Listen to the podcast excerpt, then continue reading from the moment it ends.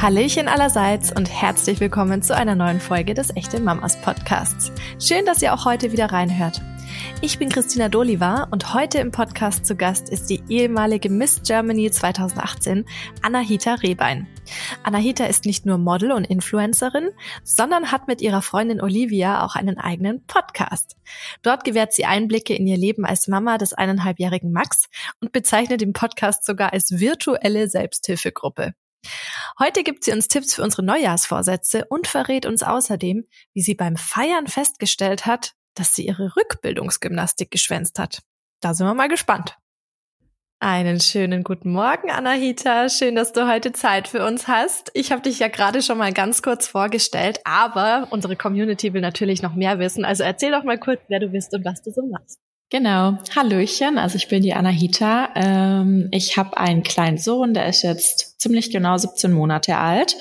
Und ähm, ja, was habe ich davor gemacht? Ich habe davor ganz normal studiert. Ähm, ich war tatsächlich ja noch, noch 2018 Miss Germany, habe da viel, ziemlich viel erlebt und habe damals dann eben auch angefangen mit Instagram. Und ja, mittlerweile mache ich Instagram hauptberuflich quasi. Und ähm, ja, nehme eigentlich viele, jetzt natürlich hauptsächlich Mamas, mit einfach durch meinen Alltag, ähm, durch alle Höhen und Tiefen und ja, also ich hatte nicht einen ganz einfachen Start mit Max. Also ich muss, also Max ist mein Sohn. Ähm, es war ein bisschen holprig, sage ich mal. Also ich habe es mir alles viel einfacher vorgestellt. Und ähm, ja, jetzt haben wir uns echt richtig cool eingegroovt und ähm, haben unsere Routine gefunden. Und jetzt kann ich auch sagen, dass ich so 100 Prozent da bin und der Max quasi ein Add-on ist total witzig. Ich kann mich damit wirklich gut identifizieren, weil meine Tochter ist sechs Wochen jünger als der Max.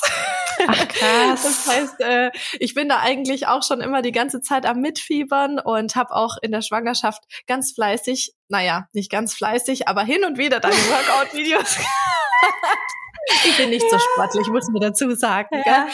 Ähm, und wie man jetzt vielleicht hört, äh, das wird dem ein oder anderen, der den Podcast jetzt äh, sich anhört, dann auch auffallen.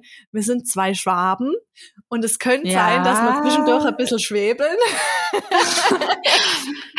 ich kann aber das, das wirklich ja gar nicht unterstellen. ja, wollte ich gerade sagen, also wenn ich versuche, irgendwie mein Schwäbisch abzustellen, dann würde es sich so komisch anhören. Aber ja, deshalb lasse ich es einfach. Nee, das passt schon. Das macht sie auch authentisch. Und wir sind ja hier bei den echten Mamas und nicht bei den aufgesetzten Mamas. Deswegen machen wir das jetzt einfach so weiter. Ja. Ähm, also ich habe mir das definitiv mit dem Kind auch einfacher vorgestellt, auch äh, die ganze äh, Geburt und so weiter. Äh, soweit ich weiß, war das ja bei dir auch ziemlich äh, turbulent. Magst du dazu ja. was erzählen? Beziehungsweise kannst du uns sagen, wie es dir jetzt damit geht? Weil ich glaube, du hast auch schon mal in einem YouTube-Video darüber gesprochen, ja, wie genau. die also, Entbindung ähm, bei dir gelaufen ist. Ja, also tatsächlich meine Schwangerschaft selber, die war ja wirklich ein Traum. Also ähm, ich hatte wirklich gar keine Probleme in der Schwangerschaft. Ich habe eigentlich gar nicht gemerkt, dass ich schwanger bin. Klar, ich hatte einen Bauch, aber ich habe bis zum Tag der Entbindung Sport machen können. Ich hatte nicht irgendwie krasse Gelüste, ich war nicht müde. Also mir ging es wirklich so, so gut. Und ich hatte eine Freundin, die hat drei Monate vor mir entbunden und bei ihr war halt auch das Entbinden super easy. Die Zeit danach, Wochenbett gab es quasi nicht, weil sie direkt wieder fit war. Und deshalb bin ich so mit der Einstellung in die Geburt rein, ach easy. Es haben schon so viele Frauen geschafft, dann schaffst du das erst recht, Anahita und habe mir da tatsächlich, also ich hatte gar keine Angst vor der Geburt, aber habe es halt auch wirklich so ein bisschen auf die leichte Schulter genommen, sage ich mal, und auch die Zeit danach dachte, easy, ich nehme halt mein Baby überall mit, ich muss mein Leben nicht ändern, ist halt mit dabei.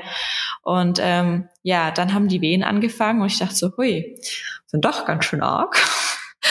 Und ähm, ja, war, sind dann ziemlich stark geworden und dann ähm, habe ich eine PDA bekommen. Ich hatte mich tatsächlich auch im Vornherein nicht über eine PDA informiert. Mir wurde nur gesagt, dass quasi die den Wehen, also diese ähm, Spitze von den Venen quasi hemmt. Und ich gesagt, ach ja, cool, mache ich auf jeden Fall. Aber tatsächlich habe ich dann gar nichts mehr gespürt von den Wehen. Also ich konnte auch schlafen dann. Also ich habe gar nichts mehr gemerkt. Und plötzlich hieß es dann, ja, ähm, wir müssen wahrscheinlich einen Kaiserschnitt machen, weil die Herztöne von Max so schlecht sind und ähm, mein Venen oder mein Muttermund nicht mehr weit genug offen, also offen ist. Und das war für mich in der Situation, ich weiß nicht warum, aber es war für mich ganz, ganz schlimm, dass ich einen Kaiserschnitt machen soll. Weil mein krasser Wunsch war halt, dass ich einfach eine natürliche Geburt habe. Und ich weiß nicht, ich glaube tatsächlich im Nachhinein, dass es für mich deshalb so schlimm war, weil ich mich gefühlt, als ob ich versagt hätte also als ich quasi oder mein Körper nicht dazu imstande ist, eine normale Geburt ähm, zu machen und ich mich dann irgendwie, ich weiß nicht, ich habe mich so reingesteigert, ich habe so geheult in dem Moment, ich wusste nicht, was ich machen soll und die haben mich quasi dann, also es, sie hatten mir gemeint, das ist meine Entscheidung, ob ich ähm, weiter in der natürliche Geburt möchte oder im Kaiserschnitt. Und dann im Endeffekt hatte ich aber plötzlich, ich, ich kann es tatsächlich nicht mehr 100 Prozent sagen, zumindest war ich dann auf einmal im Kaiserschnittraum, Not-OP, habe dann auch nochmal eine PDA bekommen, war auch untenrum schon komplett lahmgelegt quasi. Und dann kam die Chefhebamme und hat gemeint, ja, ob sie nochmal den Muttermund anschauen soll. Sie hatte gesehen, ich habe wirklich Rotz und Wasser geheult. Ich habe nur geheult. Und tatsächlich von dem normalen Kreissaal in den OP-Saal habe ich plötzlich wieder krasse Wehen bekommen. Also ich hatte die ganze Zeit gar nichts und plötzlich waren wieder Wehen da. Und dann hat die Hebamme oder die Chefhebamme dann mein Muttermund angeschaut und meinte, der hat sich nochmal geöffnet, wir können mit Saugglocke holen. Und ich, ja, voll, also möchte ich auf jeden Fall. Und dann wurde der Max auch mit Saugglocke geholt ähm, und war dann quasi da. Ähm, das heißt, ich hatte jetzt meine normale Geburt. Ich habe zwar trotzdem nichts gespürt davon oder mitbekommen wirklich, aber ähm, ja. Und dann die ersten Tage im Krankenhaus. Oh, also die waren ganz schlimm für mich. ähm, ich weiß nicht. Also ich hatte ich war so krass unsicher. Ich mich nicht mal getraut, Max zu wickeln. Also ich habe drei kleine Geschwister. Also für mich war das Wickeln eigentlich das Normalste der Welt. Und ich habe nicht getraut, mich Max anzufassen irgendwie, weil ich Angst hatte, ich breche ihm was. Und ich konnte dann auch nicht schlafen, weil ich Angst hatte, ich ersticke ihn oder er, er friert oder er überhitzt. Keine Ahnung. Also es war, dann das Stillen hatte irgendwie nicht geklappt bei mir. Also er hat viel, viel geweint, auch die ersten Tage. Und das Anlegen hat halt nicht geklappt. Da kam irgendwie keine Milch raus, keine Ahnung. Und gefühlt war noch nicht irgendwie so eine wirkliche jemand da, der mich da irgendwie so krass unterstützt hat oder so. Und wie gesagt, ich glaube, ich war auch sehr unsicher einfach in mir selber, also mit mir. Und ich glaube, das hat der Max auch gespürt. Und dann bin ich heimgekommen nach drei Tagen und ja, zu Hause war es genauso schlimm. Max hat nur geweint, ich habe nur geweint. Also wir haben eigentlich gegenseitig uns angeweint. Und Stillen hat, wie gesagt, auch nicht funktioniert. Dann immer, wenn die Hebamme da war, also die Hebamme hat wirklich viel geholfen. Ohne die Hebamme wäre ich wahrscheinlich, weiß gar nicht, also ob ich das überhaupt irgendwie überstanden hätte, weil jedes Mal, wenn die da war, war ich danach wieder so richtig stark quasi. Und dann hatte ich zusätzlich schon irgendwie krasse, also ich hatte keine Geburtsverletzung, nur so ein ähm, Scheidenriss, glaube ich, oder Schamlippenriss, ich weiß es nicht.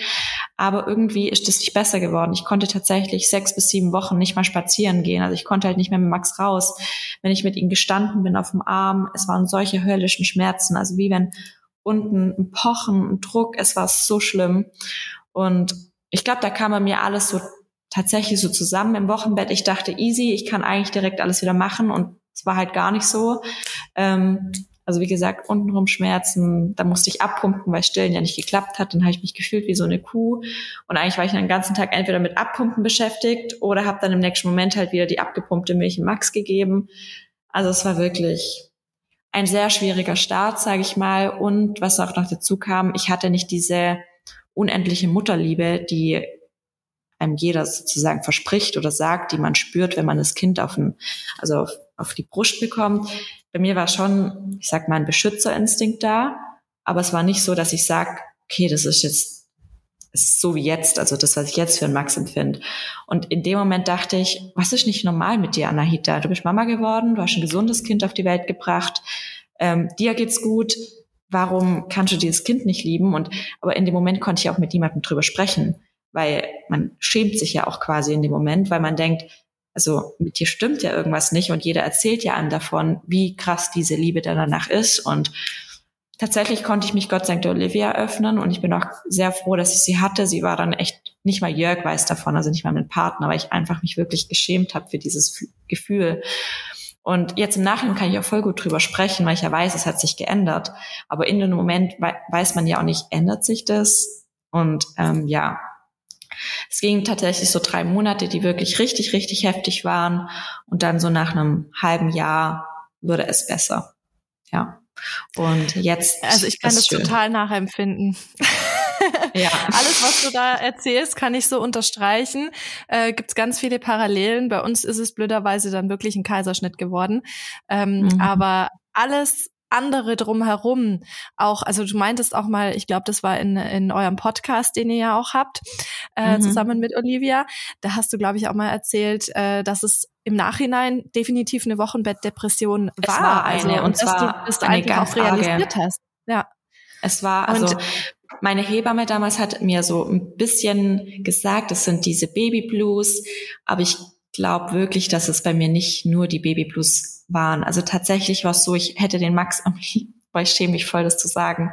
Ich hätte ihn am liebsten wirklich einfach weggegeben. Also ich hätte ihn am liebsten einfach meiner Mama gegeben und gesagt, also ich hätte ihn schon jemandem geben wollen, wo ich weiß, er ist gut aufgehoben, aber hätte am liebsten zu meiner Mama gesagt, Mama, kannst du ihn einfach bitte großziehen? Ich kann das nicht und ich will es auch tatsächlich nicht. Und in der Zeit war es auch, oh Gott, das war auch damals dann so, ich habe mich dann, also ich habe mich nie mit Kita oder sowas auseinandergesetzt und dann habe ich mich einfach informiert, okay, gibt's irgendwelche Babybetreuer ab wann kann man mein Kind abgeben?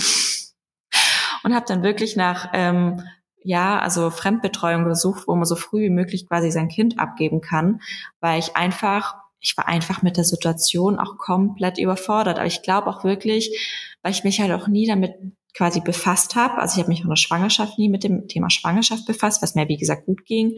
Und ich dachte danach halt, dass es so einfach wird, weil meine Mama hat ja auch vier Kinder. Und ich dachte mir, das muss ja einfach sein. Also und keine Ahnung, ich glaube, das war halt einfach und weil ich halt auch ein krass freies Leben, sage ich mal, hatte, also ich hatte noch nie irgendwie so eine heftige Verantwortung oder also ich konnte ja quasi jeden Tag so gestalten, wie ich möchte und auf einmal habe ich Verantwortung, auf einmal muss ich mich nach jemand anderem richten. Ähm, ja, also es war, ich, ich glaube jetzt tatsächlich, ich toi toi toi, ich weiß nicht, ob das mir noch mal passieren würde, aber ich glaube, ich würde einfach mit einer anderen Einstellung reingehen und ähm, ja, aber wie gesagt, was ganz, ganz wichtig ist und wo ich auch überzeugt bin, dass ich das ohne Olivia nicht rausgeschafft hätte aus den Depressionen, also aus diesen Wochenbettsdepressionen. Also ich glaube, ohne sie wäre ich wahrscheinlich da drin gefangen gewesen, weil ich es mir wahrscheinlich auch gar nicht von der Seele hätte reden können oder wahrscheinlich doch gar nicht reflektiert hätte. Und ähm, ja, und der Sport hat mir natürlich wieder geholfen. Es ist sehr sensibel, es ist super sensibel und ich glaube aber auch wirklich, dass viel, viel, also nachdem ich das natürlich auch öffentlich drüber gesprochen habe, haben mir so viele Frauen und Mamas geschrieben, dass denen auch so geht und ähm, man sich einfach nicht traut, darüber zu sprechen, weil man halt auch dann direkt den Stempel kriegt, keine Ahnung, Rabenmutter, schlechte Mutter, was weiß ich, aber man, man möchte die Gefühle ja gar nicht haben. Also ich, ich wollte das ja auch nicht. Also ich hätte ja gerne den Max von Tag eins so bedingungslos geliebt, wie ich ihn heute liebe. Aber auch tatsächlich heute noch, muss ich sagen, man liebt das, also dieses Kind ja jeden Tag noch mehr. Man denkt immer, es geht nicht mehr mehr, aber steigert sich ja immer. Und ich finde auch immer, das ist auch ganz wichtig, ich meine, es ist auch wie in einer Partnerschaft.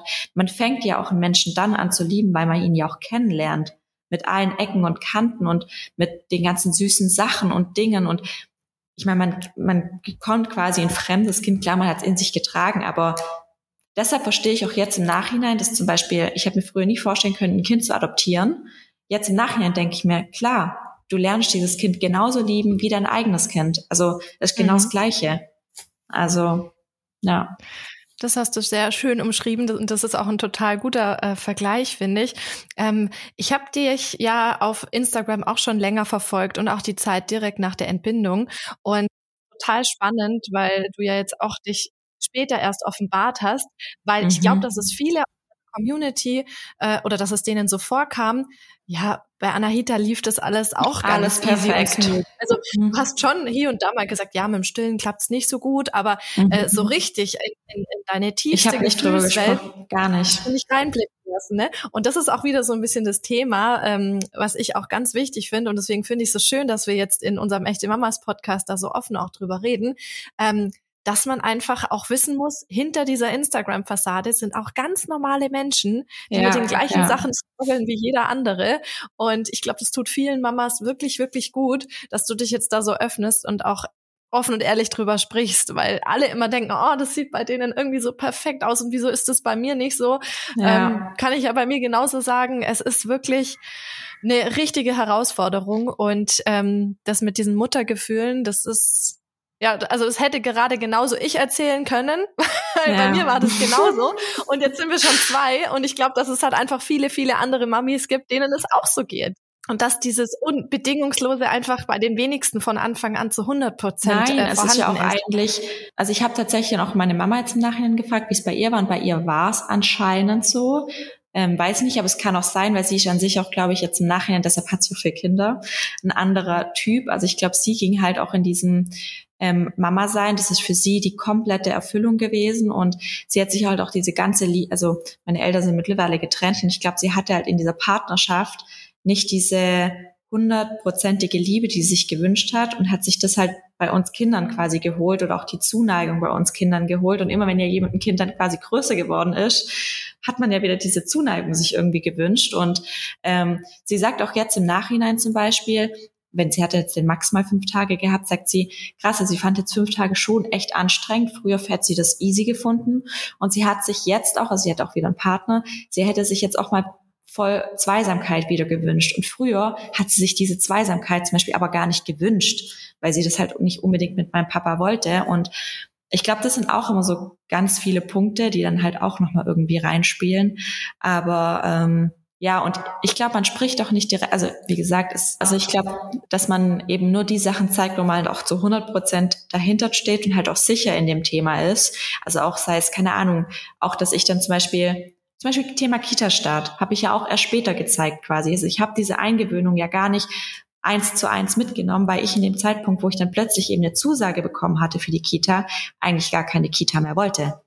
Also ich hatte ihn ja, wie ich vorhin erzählt habe, voll früh beworben dann und habe halt dann zum frühesten Zeitpunkt damals beworben, das war April.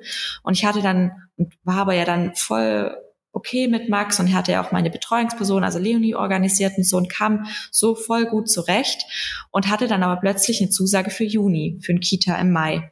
Und ich dachte so, Gott, ich will ihn nicht in die Kita tun, also eigentlich bin ich gar nicht ready für und ich also ich hatte damit gerechnet, dass ich im Winter oder so eine Zusage krieg und das wäre für mich ja dann voll fein gewesen. Und es war aber tatsächlich halt unsere Wunschkita und ich weiß, oder ich wusste, wie schwer es da ist, überhaupt einen Platz zu kriegen, weil ich auch von vielen Mamas, die auch ihr trainieren eben, ähm, mitbekommen habe, dass die eben voll viele Absagen bekommen haben und dachte, okay, Anahita, oder eigentlich hat mich eher mein Mann ein bisschen dazu gedrängt, ähm, nehmen das einfach an. Und dann habe ich das auch, habe ich mit ihm Eingewöhnung gemacht, die ging tatsächlich bei uns echt lange, ich glaube zwei Monate oder sowas, aber weil es halt irgendwie langsam und ich war viel weg und dann habe ich halt auch mein ich abgegeben Also ging echt lang. Ich bin jetzt im Nachhinein froh, dass es so lang ging, weil er jetzt so gerne hingeht. Aber ich habe eben diese Eingewöhnung ihr auch nicht gezeigt auf Instagram, weil ich in dem Moment wahrscheinlich nicht damit zurückgekommen wäre, wenn da mir irgendwelche negativen Nachrichten gekommen wären. Irgendwie, warum gibst du dein Kind so früh ab? Oder keine Ahnung. Also ich hätte da einfach nicht 100 Prozent dahinter stehen können, habe es deshalb nicht gezeigt. Und ich glaube, damals mit den Wochenbettdepressionen war es eben auch so, dass ich ja so unsicher mit mir selber war und einfach auch so quasi unglücklich, dass ich das hätte niemals offen drüber sprechen können, weil ich auch nicht wusste, ob sich's ändert und weil ich halt, wenn dann noch zusätzlich zu dem Zeitpunkt, wo es mir so scheiße geht, noch jemand mir irgendwas reingedrückt hätte, boah, also das hätte ich hätte ich ja niemand mhm. verkraftet. Du wolltest es auch erstmal genau. mit dir selber genau. einfach ausmachen. Und ähm, ich ja. glaube, doch kann ich nachvollziehen. Da sind einfach ganz, ganz viele Dinge so und ähm, ja, aber das muss man halt immer wissen auf Instagram. Und manchmal denke ich mir, also, also ich krieg tatsächlich wirklich richtig, richtig, richtig wenig Nachrichten. Ich glaube, bei mir haben, also für, mir folgen halt wahrscheinlich die Mamas, die sich mit mir identifizieren können, aber bei mir folgen sich zum Beispiel auch voll viele Mädels oder junge Frauen, sage ich mal, die eigentlich noch meilenweit von Kinderkriegen entfernt sind, aber sie sagen einfach, Anahita, du machst dieses Mama-Sein so leicht quasi, also dass einfach du trotzdem noch Frau bleiben kannst, dass du trotzdem noch ähm, normale Partnerin oder Freundin für deine Freundin ohne Kind bleiben kannst und dich nicht komplett verändern musst, nur weil du eine Mama geworden bist, sondern dass, also ich sehe wirklich, den Max ist für mich einfach nur eine quasi, weiß nicht, eine Bereicherung für mich, für unsere Beziehung mittlerweile und ähm, ja, so ein Add-on zu unserem Leben und ja, aber man muss natürlich darf halt sich dabei einfach nicht vergessen. Man lebt ja nicht, also klar, ich lebe, ich will, man lebt schon fürs Kind irgendwo, aber man soll nicht nur fürs Kind leben, weil irgendwann verlassen die auch das Haus. Dann muss man auch klarkommen ohne Kinder. Ja. Ja. Ich habe da ehrlicherweise neulich mal irgendwo ein Video äh, dazu gesehen. Das ist oh, aber schon eine Weile her. Und da ging es eben darum, warum diese Mutter niemals äh, ihre Kinder über ihre Beziehung mhm. setzt was jetzt eine krasse Aussage. weil sie eben auch gesagt hat, mit meinem Partner ja. bin ich gegebenenfalls genau. die nächsten 50 Jahre beieinander. Mein Kind ist jetzt, sage ich mal, 20 Jahre mhm. hier, bis es dann vielleicht aussieht. Ich meine, es ist dann immer noch mein Kind. Aber ich darf ja trotzdem meine ja. Partnerschaft nicht 20 Jahre genau. hinten anstellen, weil ich möchte ja gegebenenfalls noch die nächsten ja. 20, 30 Jahre genau. mit demjenigen verbringen. Und ich fand es total interessanten Ansatz und dachte mir auch so, ja, Kinder sind absolut wichtig und haben natürlich auch eine ganze Zeit lang äh, wirklich Klar, Prio. man richtet ja auch sein Leben nach den anders. Kindern. Das ist ja irgendwo selbstverständlich. Man möchte ja, genau. dass es denen perfekt geht, aber denen geht's ja nicht schlechter, nur weil wir einmal in der Woche oder einmal in zwei Wochen eine Date Night machen, wo er jetzt schläft und eine Babysitterin zu Hause ist. Also deshalb geht's ja meinem Kind nicht schlechter. Und ich finde, das darf man halt nicht mal also Eben. Klar, da hat man auch irgendwo trotzdem schlechtes Gewissen, also dieses schlechte Mama-Gewissen hat man ja quasi immer. Zum Beispiel auch jetzt, ich habe ja durch das, dass ich jetzt einen Kita-Platz habe und wie gesagt, Max liebt seine Kita, er sagt mir nicht mal mehr Tschüss und sonst er ist wirklich ein anhänglicher Junge eigentlich, also er klebt an mir dran. Ähm, aber da hat man ja wirklich wieder viel Freiheiten, aber ich würde es tatsächlich noch nicht schaffen, in dieser Zeit einfach in die Stadt zu gehen, mit einer Freundin einen Kaffee zu trinken. Kann ich noch nicht, weil ich dann ein schlechtes Gewissen habe, dass ich das, also dass ich meine freie Zeit quasi für sowas benutze und nicht was Sinnvolles mache. Weißt du, wie ich meine? Also das muss ich tatsächlich. Total witzig. Ich habe hab erst neulich deine Podcast-Folge ja? mit Olivia dazu angehört, zum schlechten Mama-Gewissen. Und ich kann das einerseits nachvollziehen, auf der anderen Seite ist es ja für die Kinder aber auch super wichtig, eine ausgeglichene ja. Mama zu haben. Und Sachen, die dir gut tun, äh, die solltest du auch für dich machen. Also vielleicht nimmst du ich dir das mal vor für den ja. nächsten Monat, dass du dir einmal das gönnst. Weil ich habe mir das jetzt für heute Voll Nachmittag schön. auch vorgenommen. Heute ist bei uns Oma-Tag. Elina geht jetzt äh, mhm. äh, noch nicht in die Kita, aber bald. Und sie ist aber jetzt einmal in der Woche in Tag Mega. bei Oma und Opa. Und äh, ich habe mir jetzt wirklich vorgenommen, dass ich heute Nachmittag, obwohl ich an dem freien Tag eigentlich immer versuche, genau. alles abzuarbeiten und wegzuschaffen, was irgendwie geht, habe ich mir heute Nachmittag vorgenommen, nein, ich mache einen Mittagsschlaf und ich gehe heute Nachmittag ja, shoppen. Ja, wirklich. das ist der Plan. Und das wir muss haben letzte Woche sein. gedacht, also mit einer Freundin, die auch ein Kind hat, du, wir geben dieses Shoppen, das machen wir einfach mit den Kids. Sind mittags in die Stadt gefahren, es war einfach nur eine reine genau. Katastrophe, wo ich mir dachte, Alter, Nahida, auf was für einen Gedanken kam ich überhaupt, das einfach mit Max zu machen, wo ich mir nachher noch denke, Max hat dabei ja keinen Spaß. Nur weil er bei mir ist, fände das bestimmt geiler, mit Leonie auf den Spielplatz zu gehen. Also es sind ja so Punkte, wo man dann immer, ach, das, das ist halt dieses, dieser dumme Kopf manchmal. also ja, total. Ich kann das, ich kann das ja. voll verstehen. Du hast jetzt vorher deinen äh, Mann angesprochen, deinen Partner, den ja. Jörg. ähm, und du teilst ja auch in eurem Podcast, sag ich mal, viel äh, mhm. intime Einblicke und auch hier und da vielleicht mal so einen kleinen Seitenhieb. wie, find, wie findet der das denn, dass du das so machst? Er hört den Podcast nicht. das ist, ist optimal, oder? Ne? Das heißt, er kriegt es gar nicht mit. Nee, tatsächlich, also ich bin ja, ähm, wir merken, ein sehr offener Mensch, auch ein sehr authentischer Mensch und auch ein sehr emotionaler Mensch und ich kann schlecht auch Gefühle irgendwie verbergen oder so tun, als ob sei nichts und das kann ich auch nicht vor Jörg. Also ich spreche auch bei Jörg alles offen an, was mich ankotzt und deshalb bin ich auch eine kleine Zicke wahrscheinlich geworden, weil ich halt wirklich auch dann direkt halt zick und einfach meine Gefühle halt einfach zeig.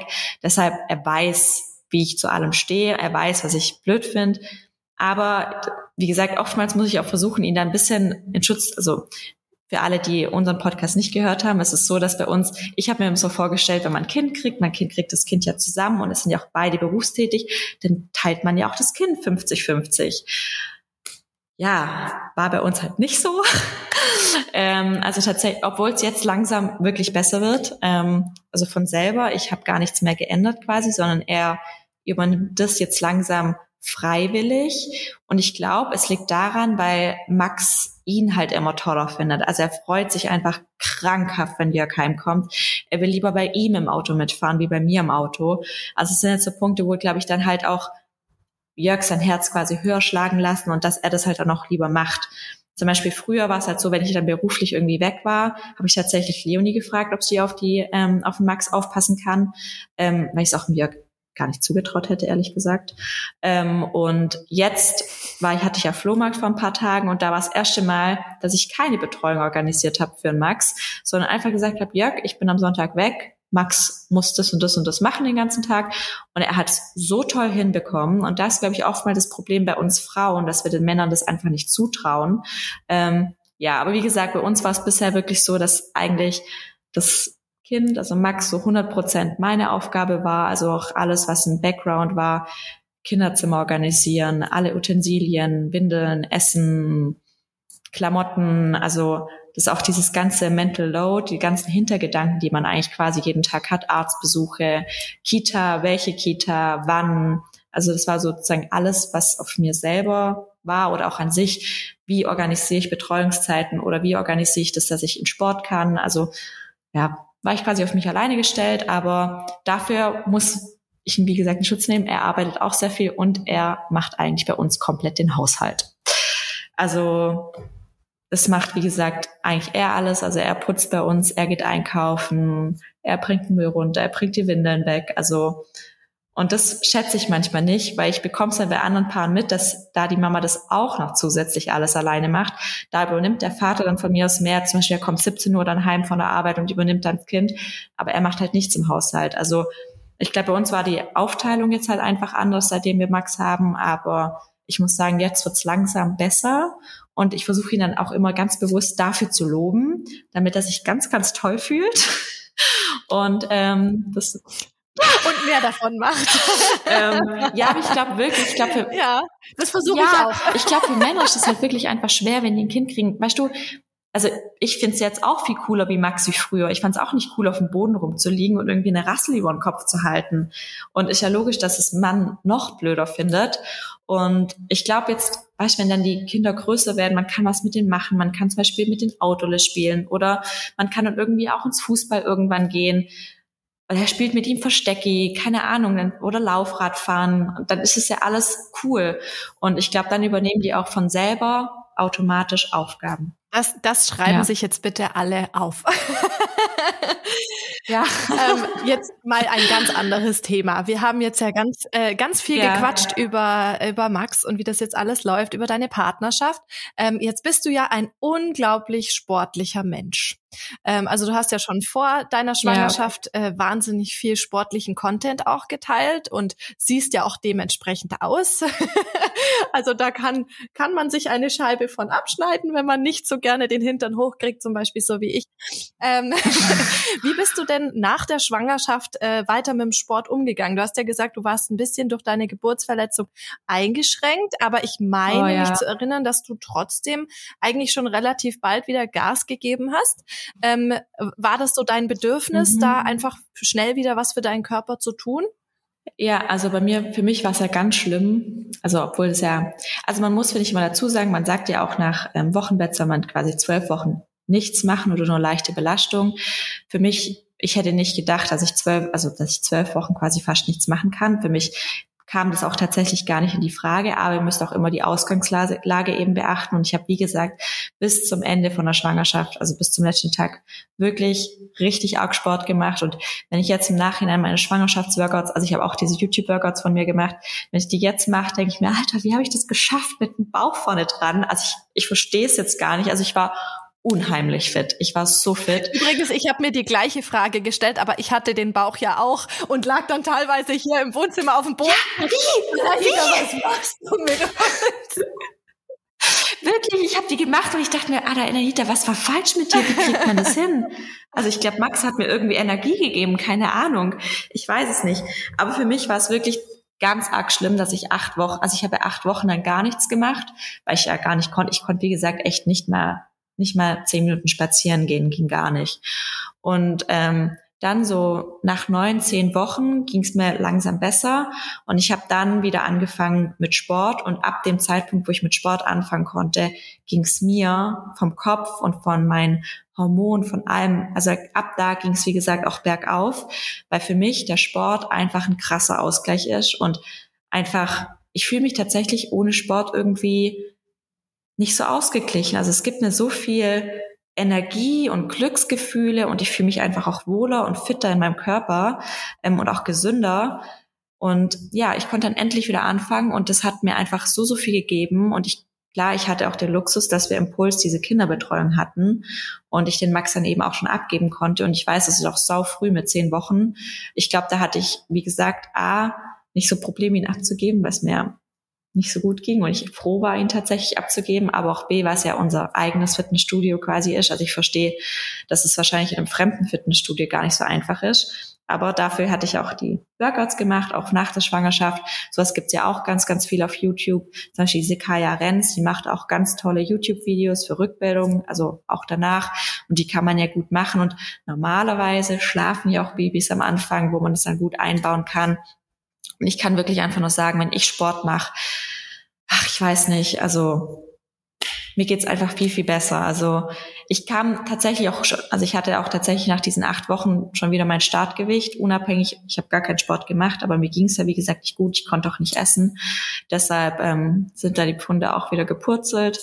Ähm, ja, und jetzt, also ich, ich muss Rest Days eigentlich mal einbauen, aber mir fällt es tatsächlich schwer, einen Tag keinen Sport zu machen. Das hört sich fast schon an, als ob ich sportsüchtig wäre. Das heißt nicht, aber es ist gar nicht so oftmals an den Tagen, wo ich dann eigentlich alles trainiert habe und eigentlich auch Muskelkarte habe, bin ich oftmals einfach nur im Puls mit den anderen, also mit einer anderen Mama, Freundin zum Beispiel. Und wir laufen halt einfach nur auf dem Laufband eine Stunde bergauf, was man quasi ja auch draußen beim Spazieren macht mit dem Kinderwagen.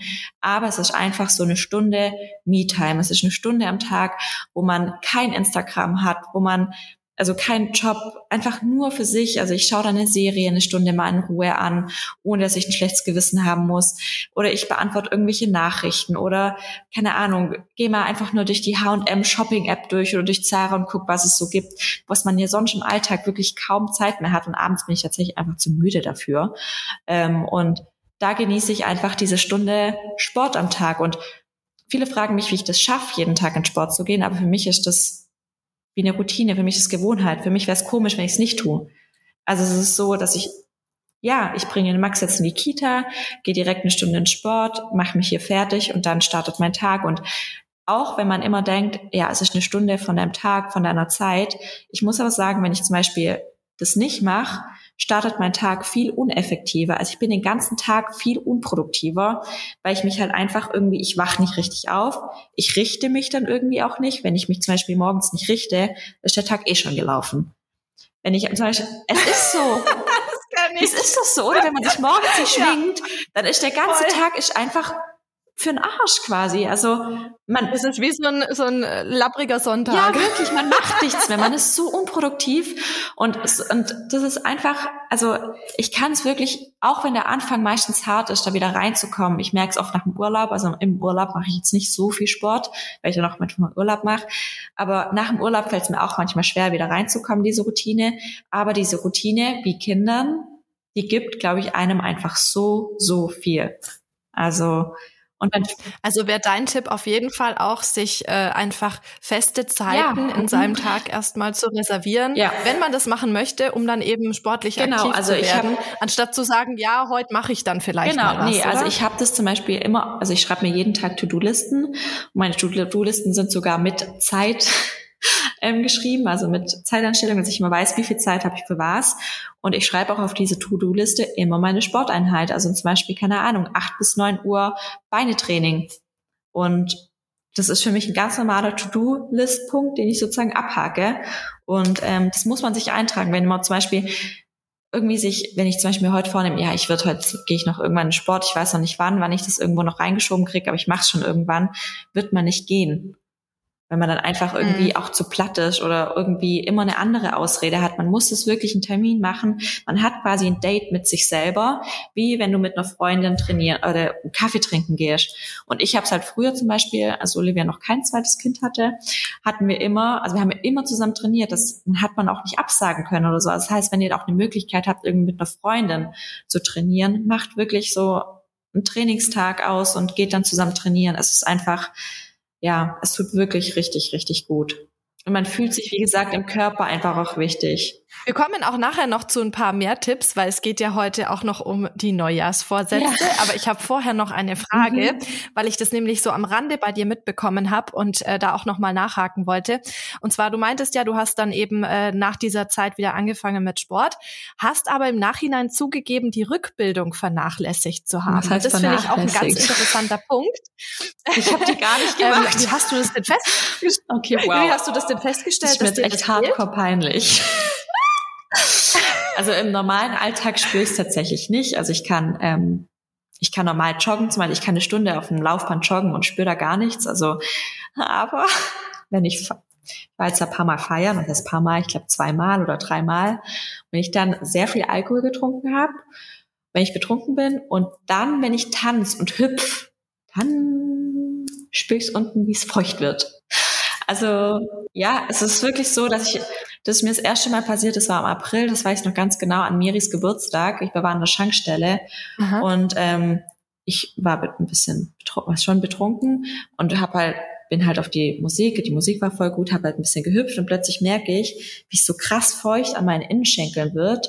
Und ich habe dann versucht, es auch, also ich dachte mir in dem Moment, Gott sei Dank hast du einfach nur so eine Lederleggings an und nicht irgendwie eine Jeanshose. Bei der Jeanshose hätte man das, also es war wirklich, also ich habe wirklich quasi in die Hosen gemacht. Und ich hatte aber nicht, also ich musste nicht auf Toilette oder sowas, gar nicht, sonst wäre ich auf Toilette gegangen. Also es war wirklich, es war einfach keine Kraft da quasi das zu halten. Also ich glaube, ich merke die Rückbildung mhm. eben in dem Zeitpunkt, wo ich nicht 100% Kontrolle über meinen Körper habe. Also wenn ich zum Beispiel Alkohol getrunken mhm. habe. Daran merke ja, wo dann ja alles ohnehin wahrscheinlich ein bisschen mhm. entspannter ja, ist. Aber ähm, ich weiß, dass die Rückbildung quasi nie zu spät ist. Also man kann immer noch mal eine Rückbildung machen. Ja, ich meine, der Beckenboden und die Muskulatur ist ja ein Muskel und äh, wenn genau. du kennst dich ja auch bestens damit aus, genau. dass man jeden Muskel beliebig trainiert. Deswegen ist es wahrscheinlich auch noch ein Appell von dir, da ja, auf jeden Fall. ein bisschen mehr drauf. Allem, ich stelle mir es halt ganz schlimm vor, wenn man halt dann irgendwann älter ist und dann Ehefrauen damit Probleme haben also ja, ähm, dann wissen wir da auf jeden Fall auch Bescheid. Jetzt geht's ja darum, ähm, ja, es geht um das neue Jahr, das uns bevorsteht und äh, da haben natürlich auch viele meistens sportliche Ziele. Viele Mamis haben aber natürlich auch das Ziel, nach einer Schwangerschaft einfach wieder in Form zu jetzt nicht zu Neujahr mhm. sein, aber wir sprechen jetzt darüber, weil es jetzt dann bald Neujahr ist. ähm, hast du denn einen Rat für Frauen, die jetzt nach der Schwangerschaft wieder zurück zu ihrem Körper finden wollen? Also ich glaube, da ist ja A, komplett davon abhängig, habe ich überhaupt die Möglichkeit, dass ich zum Beispiel eine Unterstützung habe, wo ich zum, dann dreimal die Woche eine Stunde für mich haben kann. Also ich könnte es tatsächlich momentan, wenn ich keine Fremdbetreuung hätte, könnte ich nicht in Sport gehen, weil Max würde das nicht zulassen, außer ich könnte jetzt zum Beispiel in der Zeit vom Mittagsschlaf machen, aber da gibt es ja auch noch immer andere Aufgaben, die man irgendwie erledigen muss. Und ich glaube, man muss halt wirklich versuchen, dass man irgendwie entweder mit seinem Partner oder mit Oma oder irgendwie versucht abzusprechen, dass man wenigstens dreimal die Woche eine Stunde versucht, Sport zu machen und das wirklich auch als Priorität setzt, weil ich denke immer, man ist auch wirklich die beste Mama, wenn man ausgeglichen ist und auch wenn man sich zu 100 Prozent eben wohl in seinem Körper fühlt. Und also ich hatte tatsächlich das Gefühl nie, dass ich mich nicht wohl gefühlt habe, auch nicht nach der Schwangerschaft. Ähm, aber ich habe mit ganz, ganz vielen Frauen gesprochen und ich glaube wirklich, dass es eine große Belastung für viele Frauen ist, wenn einfach der Körper quasi nicht mehr sich nicht mehr so anfühlt, als ob es dein Körper ist. Und ähm, ja, also ich, da muss man einfach suchen, das irgendwie als Priorität zu schaffen und das wirklich von Anfang an einfach wie eine To-Do-Liste aufzuschreiben, wie ein Termin und dann macht man das auch. Und wie gesagt, auch durchziehen. Und ich glaube, was dabei auch ganz aufhören. wichtig ist, ja, was dabei auch ganz wichtig ist zu erwähnen, äh, ist natürlich auch das Thema, dass man sich zum einen das als Priorität setzt, zum anderen aber auch nicht unter Druck setzt. Weil das habe ich jetzt auch im Bekanntenkreis total oft erlebt, äh, dass dann äh, die Leute total verzweifelt waren teilweise, weil es eben nicht so schnell ging, wie man sich das vorgestellt hat. Und ich muss jetzt nur zum Beispiel an meinen Bauch denken. Ich meine, ich hatte eh einen Kaiserschnitt, ein Teil von meinem Bauch ist immer noch taub. Äh, und, und dann denkst du dir halt, äh, wird es jemals mhm. wieder so aussehen, wie es mal aussah? Und die Antwort lautet ja, aber man muss sich halt Zeit geben äh, und dranbleiben. Ja, und selbst wenn es nicht wieder so aussieht, also dann sieht er halt anders aus. So zum Beispiel also ich, ich sehe auch anders aus wie vor der Schwangerschaft. Ich war vor der Schwangerschaft zum Beispiel viel, viel muskulöser. Ja, besser? Ja, also tatsächlich. Also ich finde, du hast jetzt die, die, die krasseste Figur, die ich zumindest, seit ich dir jetzt ja, folge, muss ich, ich dir recht, also ich, äh, ich fühle mich tatsächlich auch noch, also wohler wie, also, also ich habe mich noch nie so wohl in meinem Körper gefühlt wie jetzt, ähm, weil ich eben zum Beispiel vor der Schwangerschaft einfach, ich würde sagen, kein gesundes Essverhalten hatte. Also ich habe halt krank geguckt, dass ich genug Proteine habe und ich habe halt auch abnormal trainiert. Also ich habe Gewichte gestemmt, das war abartig. Die Energie habe ich jetzt tatsächlich nicht dazu. Also ich, ich habe einfach nicht die Energie, so viel mhm. Gewicht zu stemmen. Und ähm, ja, also tatsächlich fühle ich mich, also klar, das Einzige, woran ich an meinem Körper merke, dass ich zum Beispiel schwanger war, sind meine Brüste. Auch das ist bei mir jetzt auch wirklich meckern auf hohem Niveau. Aber ich hatte eine Brust, also eine Brust-OP und die waren halt nach der Brust-OP klar richtig stehend und alles. Sehr schön. Und jetzt ist schon bei mir auch so, dass ich, ich habe sehr viele Schwangerschaftsstreifen an meiner Brust, weil die einfach bei mir wirklich explodiert sind, meine Brüste. Ähm, aber auch das ist für mich völlig in Ordnung und keine Ahnung, also es stört mich nicht mal, muss ich sagen. Und ich glaube, das müssen sich auch ganz viele Mamas bewusst machen, was der Körper quasi geschaffen hat. Und ich meine, man schafft auch ein Baby in zehn Monaten und bringt es auf die Welt mit Wochenbett um allem und dann muss man seinem Körper auch die Zeit geben, da wieder überhaupt zurückzufinden. Also, und es dauert halt bei der einen ein bisschen länger, bei der anderen ein bisschen kürzer und aber es ist bei allem so, also auch das, ein sportlicher Erfolg sieht man nicht in einem Monat. Man sieht einen sportlichen Erfolg über zwei, drei Jahre. Dann sieht man einen sportlichen Erfolg. Mhm. Also und dann habe ich ja auch noch Zeit. Ja, man darf sich dann, das Wichtige ist wirklich, dass man da einfach kontinuierlich dran bleibt. Kontinuierlich und es zur mhm. Routine macht, zur Gewohnheit macht, zum Lifestyle macht und dann klappt es auch. Und auch nicht das eben Gefühl haben, ich muss, ich habe den Druck, sondern ich will. Es gibt mir was. Und ich habe auch oftmals denke, boah, ich habe jetzt heute eigentlich keine Lust oder ich würde jetzt eigentlich liegen bleiben morgens im Bett und der Jörg soll Max in die Kita bringen, wo ich mir denke, Nein, Anahita, du weißt, dass der ganze Tag dann am Arsch ist. Du weißt, dass deine ganze Routine am Arsch ist. Und du weißt aber auch, dass es dir nach dieser Stunde Sport einfach besser geht als jetzt. Und das muss man sich halt, finde ich, irgendwie immer ins Bewusstsein rufen. Voll. Was ich auch total schön fand, das habe ich auch neulich irgendwo gelesen, äh, ist, dass man ja nicht gegen seinen Körper Nein. arbeitet, nicht gegen Fettpölsterchen oder was weiß ich was, sondern dass man ja für seinen Körper ja. das macht, einfach um mehr Wohlbefinden zu haben und sich generell wohler zu fühlen. Und das ist vielleicht auch so ein Mind-Switch, den man hinkriegen sollte, um sich da wirklich was Gutes zu tun. Und das ist halt auch eine gesunde Beziehung zum Sport. Genau, und es soll ja nicht auch, es soll ja auch nicht nur um diese, um die Ästhetik gehen, sage ich mal, sondern auch wirklich um die Gesundheit. Ich meine mal ganz ehrlich, so viel wie wir unsere Kinder rumtragen, wie anstrengend das für unseren Rücken ist. Wenn wir dann keine gute Rückenmuskulatur haben, wir machen uns ja alles kaputt. Also man muss sich wirklich auch ins Bewusstsein raufen, ich mache den Sport nicht, weil ich jetzt irgendwie, klar, weil ich auch A, zum Beispiel abnehmen möchte oder weil ich, keine Ahnung, Bauchmuskeln haben möchte oder weil ich meinen Popo bisschen dünner und fester haben möchte sondern man macht es auch wirklich für die Gesundheit. Also es ist einfach bewiesen, dass Leute, die Sport machen, einfach länger jung und auch gesund bleiben. Also zum Beispiel mein Mann. Mein Mann macht seit 35 Jahren Sport und ich würde nicht sagen, dass man mir ansieht, dass er 55 ist. Also Sport hält einfach jung auch. Und man möchte ja auch fit für die Kinder bleiben, für die Enkelkinder Absolut. dann. Kann, kann ich so nur unterstreichen. Ich habe mir ehrlicherweise auch vorgenommen, fürs neue Jahr da auch wieder äh, deutlich mehr äh, drauf zu achten und auch wenn die Kleine äh, quasi regelmäßig in der Kita ist, die Zeit dann auch wirklich explizit zu nutzen, um dann regelmäßig ja. den Sport zu machen. Bei mir ist es das Laufen. Ich gehe eigentlich total gern laufen und ich hab, möchte auch im neuen Jahr, also 2023, einen Vorsatz, äh, einen Halbmarathon wieder ja, laufen. Ich habe schon mal einen gemacht und habe mir eben vorgenommen, wieder ja. einen zu machen. Jetzt würde mich aber mal interessieren, du bist ja jetzt optisch mit deinem Körper total mhm. im Reinen. Was hast denn du für neue Vorsätze fürs äh, Jahr 2023? Ich möchte tatsächlich ähm, ein bisschen mehr, ja, mehr arbeiten oder strukturierter arbeiten, sage ich. Also ich muss sagen, ich würde es nicht sagen, dass mein Content zum Beispiel auf Instagram nachgelassen hat, aber ich nehme halt quasi einfach mit durch meinen Alltag. Aber ich finde jetzt nicht, dass ich ähm, zum Beispiel einen krassen Input leiste in Thema Fashion zum Beispiel, obwohl jetzt mit Thema Mode mir halt mega viel Spaß macht. Aber ich habe halt gerade einfach nicht noch zusätzlich Zeit, da mich so krass mit auseinanderzusetzen. Aber auch, weil ich nicht zu 100 Prozent momentan strukturiert bin, sondern weil ich halt dann zu lang hier auch mal ein Käffchen noch trinke mit ähm, meiner Trainingspartnerin. Und also das ist auf jeden Fall ein Vorsatz, dass ich da noch, noch strukturierter werde, dass ich da einfach zum Beispiel, keine Ahnung, zweimal die Woche noch einfach so einen coolen Input leiste ähm, für meine Community, weil ich mache das ja auch wirklich super gerne oder auch wieder mehr YouTube-Workouts, habe ich auch komplett vernachlässigt, mache ich ja gar nicht mehr. Und tatsächlich, das ist eigentlich schon seit längerem in der Planung, ähm, eigene Sportklamotten, aber auch da ähm, bin ich dann wieder so perfektionistisch, dass es mich dann voll triggert, mich dafür eine Sache zu entscheiden. Ich meine, ich kann ja nicht direkt irgendwie vier verschiedene Leggings auf den Markt bringen, sondern muss mich quasi erstmal für eine entscheiden und ähm, dass ich entscheidungsfreudiger werde. Ja. Und vielleicht auch nicht immer so perfektionistisch, auch bei Thema Instagram, dass ich auch da ein bisschen, ähm, un, also dass auch das Unperfektionistische manchmal das Authentischere ist und mal das Echtere. Ja. Also das sind so meine Vorsätze und sonst, wie gesagt, meine Routinen eigentlich einhalten.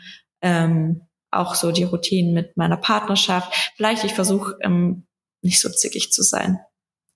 Das wäre vielleicht auch ein ganz guter Vorsatz. ja. Da freut sich der ja, Jörg wahrscheinlich. Ich glaube auch. ja.